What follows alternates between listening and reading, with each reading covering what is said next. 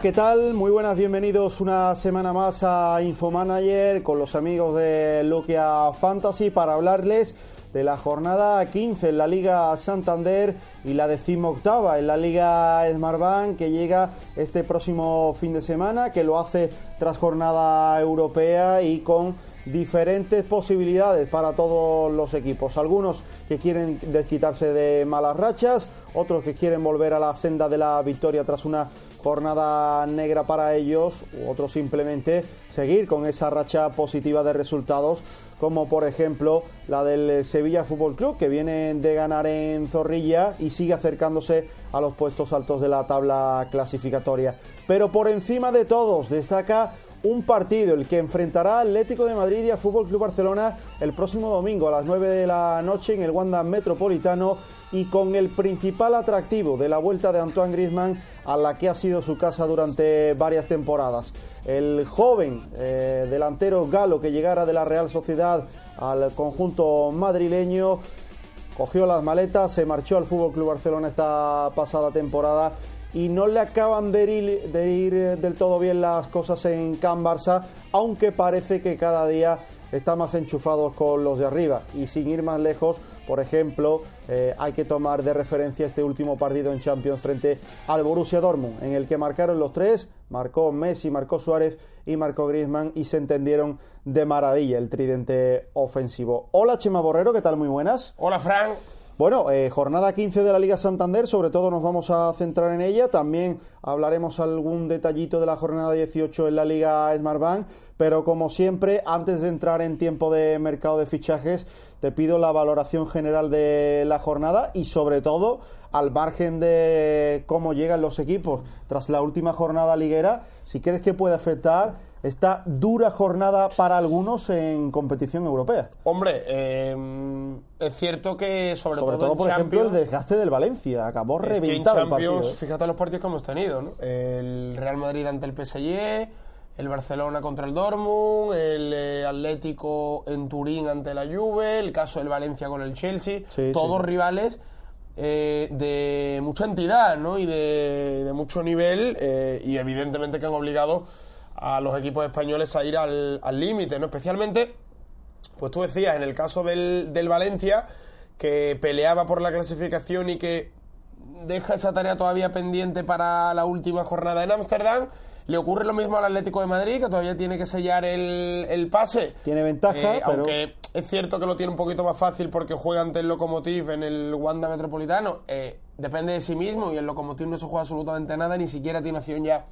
de alcanzar la tercera posición. Sí. Eh, y en el caso del Barcelona y del Real Madrid, pues bueno, eh, en el caso del Barcelona, especialmente bueno, porque la victoria le permite lograr el pase, además hacerlo como primero de grupo, eh, que es algo que a lo que se ha acostumbrado el, el Barcelona temporada tras, tras temporada, ¿no? Y aunque luego el reto llegue en la fase eliminatoria y en intentar por fin pelear, eh, por, sobre todo por jugar la final y, y- y poder conquistar el título.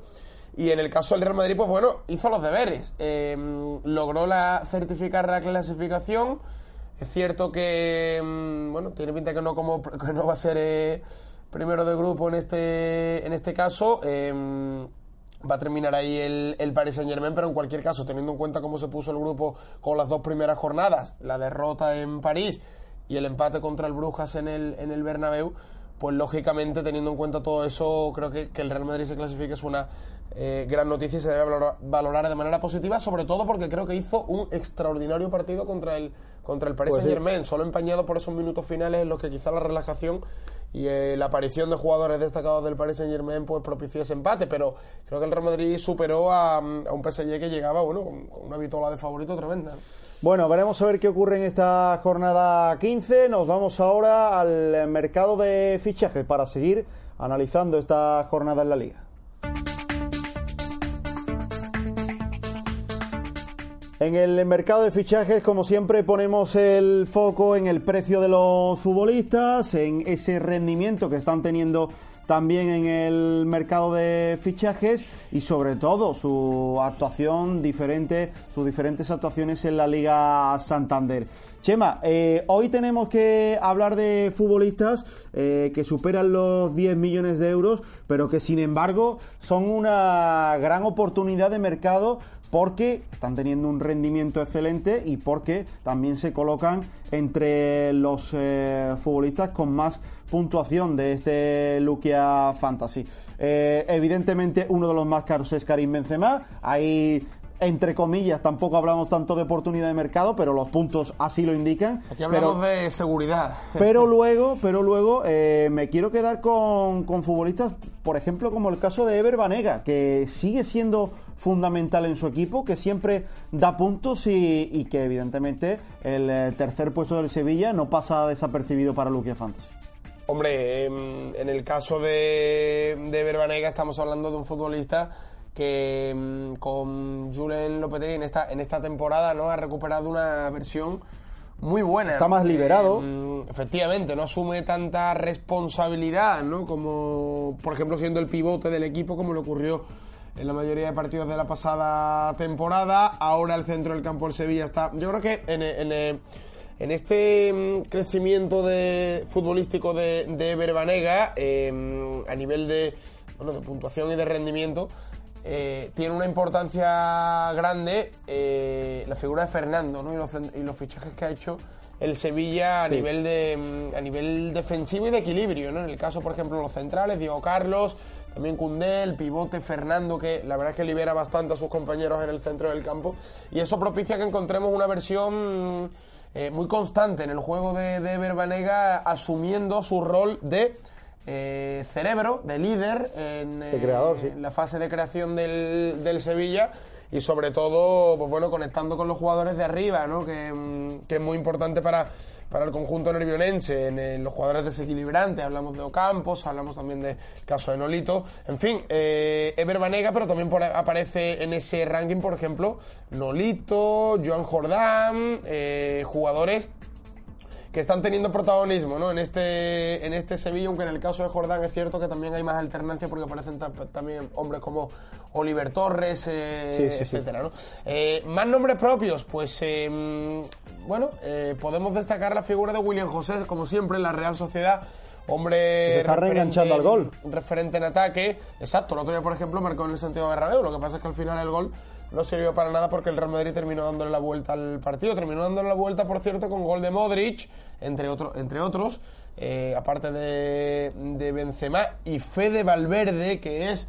Yo creo que el nombre propio eh, de la semana en la actualidad Sí. del, del Real Madrid por ese blindaje del Club Blanco eh, y también porque yo creo que a día de hoy es titularísimo en el centro del campo para, mm, para Zinedine. Casemiro y Fede son los fijos Claro, y van que- rotando Creo que Modric el Real. Madrid necesitaba una figura como la de Valverde que junto eh, no dejar solo. A a veces veíamos a Casemiro absolutamente desbordado, ¿no? Que no, no, no daba ya más de sí. No daba más. Eh, claro, eh, necesitaba un acompañante en el centro del campo que también fuese efectivo en las labores de recuperación. Y eso con Fede Valverde sí que lo tiene el, el Real Madrid. Y luego el tercer puesto se lo van a tener que disputar entre Cross y Luka Modric, ¿no? Destacar también en la Real Sociedad a Oyarzábal, eh, Williams, Iñaki Williams, el jugador del Athletic Club, que el otro día fue clave también para la victoria del conjunto de Gaizka Garitano en, en el Sadar, rompiendo esa fortaleza como local de Osasuna. Imbatibilidad de Osasuna, creo que eran 28 partidos consecutivos. barbaridad, año y medio. sin, sin conocer la derrota en su estadio. Un Fede Valverde, Chema, que podría entrar en este Sí. apartado de mercado de fichajes, pero que también podría entrar en el apartado de recomendaciones.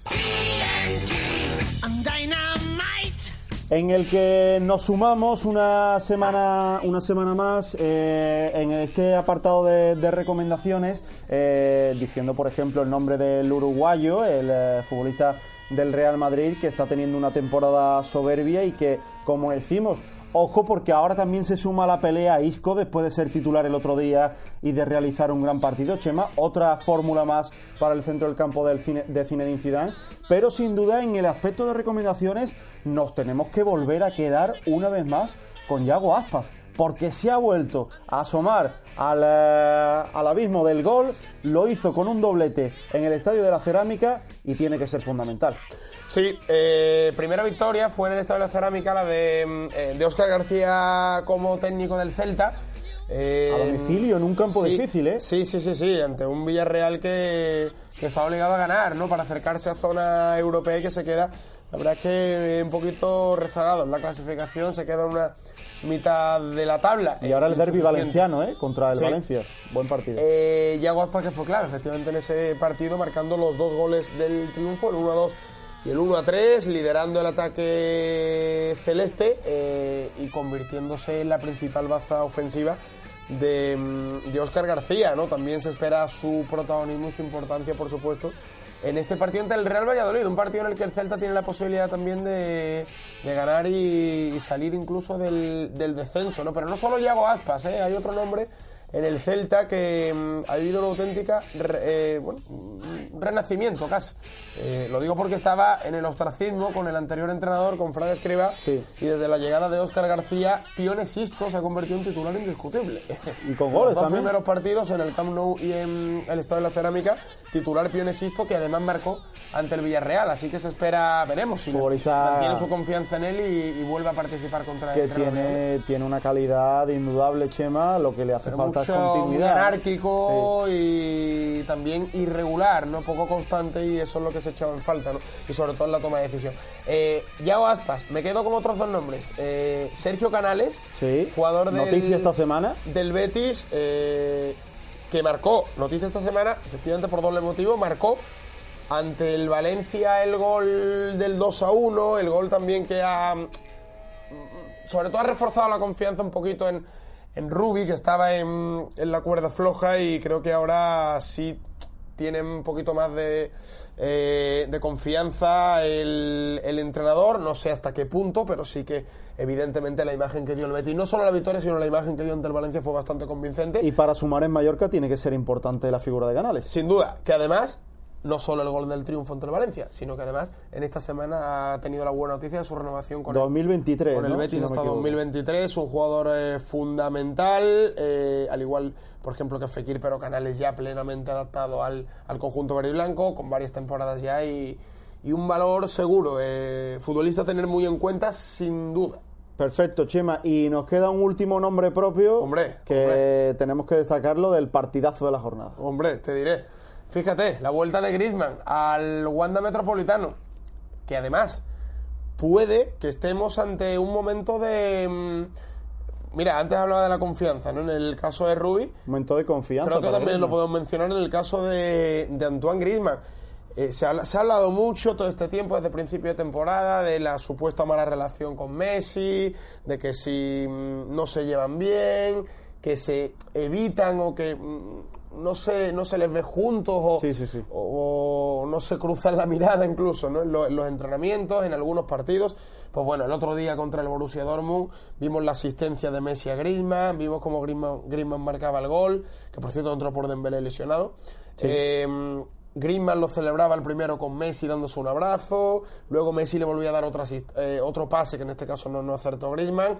En fin, vimos una conexión más fluida eh, entre los tres integrantes de ese ataque, eh, Messi, Griezmann y Suárez. Completamente. Evidentemente, después de eso, entendemos que lo normal es que Valverde opte por esa continuidad y, sobre todo, intentar explotarlo al máximo en el partido del Wanda Metropolitano, un partido en el que Antoine Griezmann se va a medir al que fue su equipo, va a volver al que fue su estadio, y va a tener eh, una lupa encima. Y más aún si no está Dembélé, evidentemente.